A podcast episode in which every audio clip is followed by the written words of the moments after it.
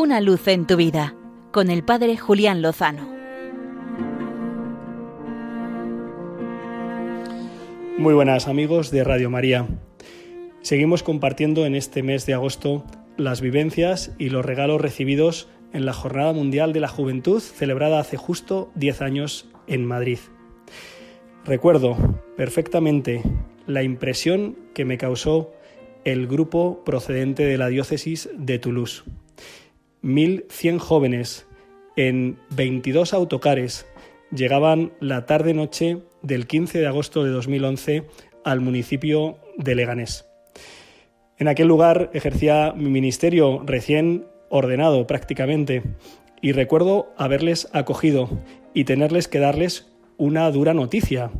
Y es que al parecer, según me había indicado la organización central, ellos se habían inscrito demasiado tarde.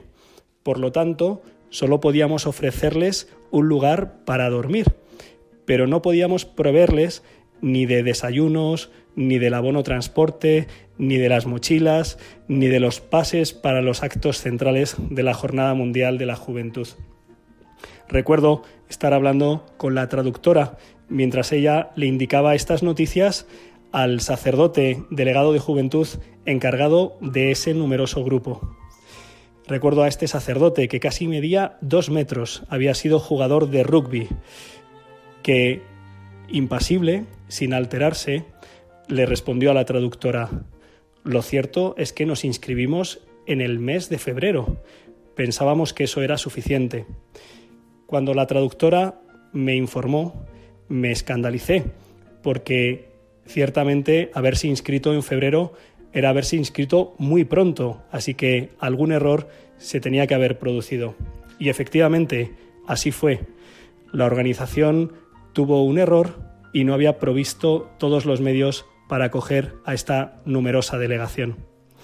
Pero lejos de enfurecerse, de enfadarse, ellos se pusieron manos a la obra y con una actitud ejemplar, cristiana, caritativa, me preguntaron, ¿qué es lo que podemos hacer para ayudar? ¿Podemos ir a recoger a algún lugar los desayunos, las mochilas? Y nos pusimos manos a la obra. Fue, de verdad, un signo impresionante de la gracia de Dios en este grupo, en este sacerdote y en su delegación, en los jóvenes scouts, en los jóvenes de las parroquias y de los movimientos que venían de la ciudad y de la diócesis de Toulouse. Y se entabló una relación de fraternidad y de amistad sincera. Se resolvieron los problemas con un buen ánimo, con muchísima alegría y colaboración. Y gracias a Dios todo salió adelante a pesar de las dificultades que no eran pocas. Me alegra haber vivido este momento de gracia, también como aprendizaje para nosotros que tantas veces nos quejamos eh, agriamente de los inconvenientes. Pongamos la actitud de los cristianos, la aceptación y la alegría de ponerse manos a la obra para intentar mejorar las situaciones, aunque se hayan cometido errores. Y entonces, con ese buen ánimo, con confianza, de la mano del Señor, lo mejor, seguro, está por llegar.